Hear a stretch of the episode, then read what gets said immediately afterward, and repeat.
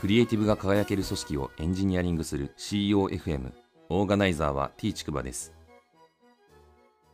CEOFM 第298回です。アイスブレイクなんですけど地域に住む80代の壮年の方がいらっしゃって独身の方なんですけれどもその方とちょっと関わりがあってですね自宅にお邪魔したりとかするんですけれどもその方の自宅がですね拾ってきたもので溢れ返っていてですねちょっと失礼ながらプチゴミ屋敷みたいな感じになってるんですけど、よくよく考えるとですね、今の時代って新しいものを買って古いものは簡単に捨てられるようになっていて、まあ実際できるだけですね、物は溜め込まずに思い切って捨てた方が、心も軽くなるっていうことでいいことが多いような気がしてるんですけれども、まあだからこそですね、捨てられたものを拾う人もまたいるんだろうなっていうふうに感じていてですね、その方を見ていると。なので、物をですね、えー、ただ捨てるっていうのもそうなんですけど、物を大切に長く使おうという心はなくさないようにした方がいいなっていうのを、その方から通じて教えてもらったような気がしています。本日の配信テーマなんですけど、ワンオンワンで何を話せばいいか困っている人におすすめな工夫という話をしたいと思います。COFM のですね、えー、配信テーマで嫁ちゃんに何か聞きたいことあるかいって聞いたらですね、出てきた話題だったんですよね。えー、嫁ちゃんだけじゃなくてですね、他の人からも同じことを聞かれたり、えー、したことがあるような気がしていてですね、もしかしたら普段の業務とかで課題をあまり感じてない人っていうのは、特に相談することがないのかもしれないなっていうふうにも思うんですけれども、まあ、私自身ワンオンワンする側でもあり、またされる側でもあったので、このする側される側の両方の立場からちょっと考えてみたいなっていうふうに思います。まずですね、あの自分がワンオンワンで何を話していたかっていうことなんですけれども、これはあの私がされる側の方の話ですね。まず課題に感じていることをですね、率直に話してました。特にですね、プロセスとか、まあ、進め方の話ですね。とか、あと、自分自身がその進め方にまつわってですね、ネガティブに感じたことみたいなものを中心に、ざっくばらんにですね、話をしてたというような感じです。えー、二つ目はですね、あの将来どうしていきたいかみたいな話もよくしてましたね。えー、特にこの時に大事なのはですね、え、その所属企業とかにとらわれないような話をするっていうのが大事で、え将来的にどうしたいかみたいな話なので、まあ、その企業の中でやることも当然その将来の中に含まれていると思うんですけど、えー、ゆくゆくはですね、その企業を飛び出してこういうことやりたいんだとか、私で言えばですね、えー、いずれ起業したいなっていう思いがあったので、えそういったことも、まあ、率直に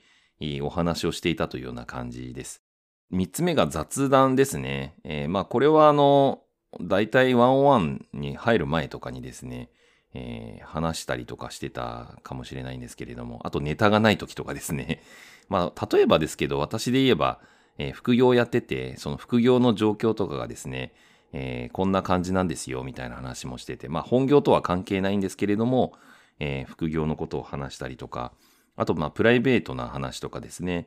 あとは、休日の過ごし方とか、あと趣味の話とかですね。まあ、そんなようなことを話してました。で、ワンオンワンする側で何を聞いていたかっていうことで、これはあの、する側の方なんですけれども、えー、一つはアイスブレイクですね。えー、まあ、先ほどの雑談とほぼ同じような内容かもしれませんけど、えー、ワンオンワン始める前にですね、この CEOFM で話をしているアイスブレイクみたいな話をですね、えー、雑談がてらするみたいなことはよくやってました。えー、あと、出来事についてどう感じたかみたいなことをですね、えー、聞いてましたね。え例えば、あの、感情のプラスマイナスみたいな話をよく聞いてました。で、もうちょっとですね、その、出てこない場合もあるので、突っ込むこともあってですね、え例えば私からあの会議の時、ちょっとあなたがムッとしてるように見えたんだけど、みたいな話で、えー、聞いてみるみたいな感じですね。まあ、ただこれはあの仮説が入っているので、ちょっと慎重にやらないといけないところはあるとは思うんですけれども、まあ、私自身がちょっと違和感を感じたところについて、え、率直に聞いてみるみたいなことをやったりしてました。えー、3つ目なんですけど、今後のキャリアの方向性を一緒に考えるみたいなこともよくやってました。まあ、例えばエンジニアだったらですね、えー、プロダクトの開発にコミットしたいのか、もしくは特定の技術領域にコミットしたいのかですね、えー、ウェブ系のエンジニアであれば、サーバーサイドなのか、フロントエンドなのかとか、データエンジニアリングなのかとか、機械学習なのかとか、まあ、いろんな技術があると思うんですけれども、まあ、そういったところのですね、可能性みたいなのを一緒にざっくばらんに考えていたというような感じですね。えー、まあ、その流れの中で、その会社にいるべきなのかとか、そういう話が出てくるケースもあって、まあ、そういうのもですね、あまり前提を縛らずにですね、えー、将来のことについてはいろいろと考えていたというようなところがあります。えー、ワンオンワンで話すネタに困らないためにお勧めする工夫を3つお話しするんですけれども、1つはですね、自分の感情を日常的に記録しておくのがいいかなというふうに思います。まあ、この CEOFM でもちょいちょい話していますけれども、日誌を書くのがすごくおすすめだなっていうふうに思っています。今日こういうことがあって、こういう事実があった時に、こんな風にネガティブな感情を感じたみたいなことをですね、えー、記録していくのがおすすめなんじゃないかなというふうに思っていて、えー、まあ、特にネガティブなものですね、えー、まあ、良かったものを記録するっていうのもまあいいとは思うんですけれども、どちらかというと感情が激しく揺れ動いたみたいなことをですね、事実ベースでちゃんと書いておくっていうのが、後々振り返った時に役に立つことが多いなっていうふうに感じています。二つ目なんですけど、ワンオンワン用のドキュメントをですね、事前に用意しておくっていうことですね。これはかなり具体的な対策かもしれませんけど、で、実際にですね、えー、ワンオンワンしてもらう側の人にもこれを共有しておいて、えー、事前にできれば見ておいてもらうっていうのがいいかなと思います。で、かつ、えー、ワンオンワンの時にですね、一緒に編集しながらあやるのがおすすめかなと思います。まあ今であれば Google ドキュメントとかあいろんな会議用のツールがあったりするので、まあ、同時編集機能がついているようなものを使ってですね、え実際にリアルタイムで、えお互いが書きながら話をするみたいなのがいいんじゃないかなっていうふうに思います。三つ目なんですけど、相手の立場になったつもりで感情を妄想するっていうのがあります。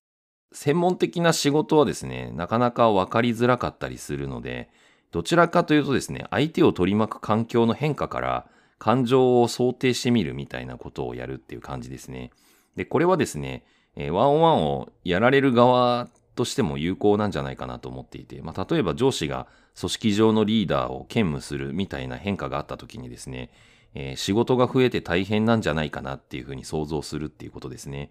で、その大変なんじゃないかなって思った時に、それが、あその上司にとってネガティブなのか、ポジティブなのかっていうことを類推するっていうことですね。ただ単に仕事が増えて大変なことをですね、えネガティブと捉える人もポジティブと捉える人もいるかなと思うので、えやりがいがあってすごく楽しいっていうふうに捉えてるかもしれませんし、えー、やらされ感覚でもしやってたとしたらですね、いやー、誰もやるやつがいなくて大変なんだよ、助けてよって言うかもしれませんし、まあ、いずれにしてもですね、えー、そういったものをあらかじめ想定するみたいなことって意外と有効だったりするような気がしています。で、ただまあ妄想するとは言いましたけど、ただの妄想で終わらせないようにですね、あらかじめそれを整理しておいて、えー、ワンオンワン用のドキュメントに書いておいて、後で確かめるっていうことですね。えー、それが結構有効なんじゃないかなっていうふうに思います。えー、まあ、ある意味、人間関係をですね、こうより良くするためのな訓練みたいなものにつながっていくんじゃないかなと思っていて、で、ワンオンワンってやっぱり1対1なんで自分のことをさらけ出す姿勢が一定必要なんですけれども、えー、ワンオンワンが苦手な人って大体その自分のことをさらけ出すオープンマインドみたいなところがですね、ちょっと苦手意識があるみたいな